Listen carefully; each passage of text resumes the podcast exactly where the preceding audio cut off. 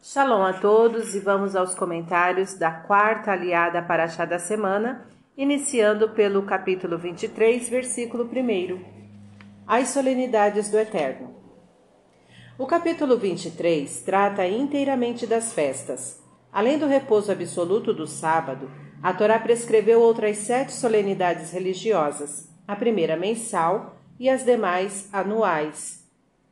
Todas estas solenidades eram marcadas por sacrifícios de culto público, por observâncias particulares na família e por repouso, embora menos estrito que o do sétimo dia, salvo o Yom Kippur, dia da expiação, que é observado como o Shabat. Estas festas têm um caráter universal. O sábado faz lembrar a criação do mundo. O Rosh Chodesh, Neomênia, números 28, versículo 11, a ordem que o Criador estabeleceu na natureza. O Yom Teruah, dia do toque da corneta de chifre, Rosh Hashanah, e o Yom Kippur, chamam o pecador a fazer penitência e a se reconciliar com a lei divina. Isaías faz do sábado a festa de todos os estrangeiros que se unem a Deus, conforme Isaías 56, versículos 6 e 7. Zacarias predisse que no tempo messiânico todas as nações deverão subir a Jerusalém, como os israelitas, para celebrar Sukkot, a festa das cabanas ou dos tabernáculos, conforme Zacarias capítulo 14, versículo 16. Versículo 3. No sétimo dia será sábado solene. O Shabat é a coluna vertebral do calendário judaico, tendo sido estabelecido desde a criação como uma data fixa e intransferível. As demais festas eram decretadas pelo Sanhedrin, a Suprema Corte de Jerusalém. A consagração do Shabat é um afastamento momentâneo da dimensão espacial para vivenciar uma outra dimensão, o tempo tão esquecido e subordinado à pressão material que aflige toda a humanidade. Versículo 10. Um Homer das primícias. Homer significa um maço de espigas de cevada, cujo volume equivale à quantidade de 344 centímetros cúbitos, décima parte de uma efá. No segundo dia de Pessah, 16 de Nissan, fazia-se a oferenda de um homer de cevada recém-colhida, para que Deus abençoasse a nova colheita. Antes desta oferenda não se podia comer do novo produto. Versículo 11. No dia seguinte ao primeiro dia festivo.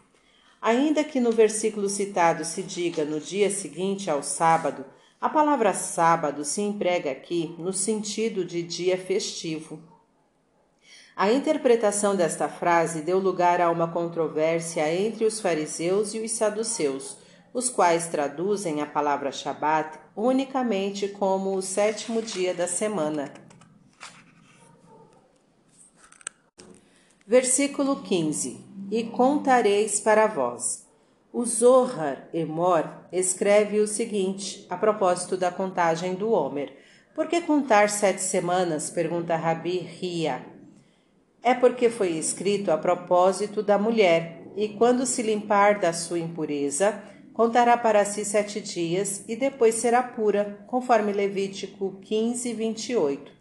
Ora, o povo de Israel, antes da revelação do Sinai, não estava limpo ainda das impurezas egípcias, e sua permanência na terra estrangeira tinha contaminado seu corpo e sua alma. Para ser julgado digno de receber a lei, ele teve que despojar-se em primeiro lugar de suas impurezas físicas e morais e contar sete semanas, quarenta e nove dias, que representam o quadrado dos sete de espera da mulher antes de sua purificação integral.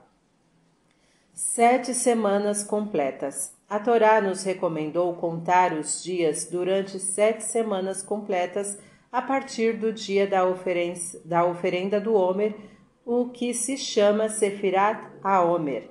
Maimônides disse que estes 49 dias são contadas com a mesma impaciência com que se contam os dias que faltam para a chegada de um ser querido. Esta contagem transcorre entre Pessar e Shavuot, pois a entrega da Torá é a finalidade imediata do Êxodo. Sem esta, a festa da libertação seria privada de seu verdadeiro significado. Israel foi libertado da escravidão para ser capaz de aceitar voluntariamente a lei de Deus e fazer desta lei o motivo central de toda a sua vida. Várias foram as razões dadas pelos sábios a respeito da contagem do Homer. No final do tratado Pessahim, o comentarista Han escreve que, na hora em que Moisés falou ao povo de Israel Servireis a Deus sobre este monte. Êxodo 3:12. Estes lhes responderam: Moisés, nosso mestre, quando faremos este serviço? Disse Moisés: No fim de quarenta e nove dias. Assim, cada um contou quarenta e nove dias.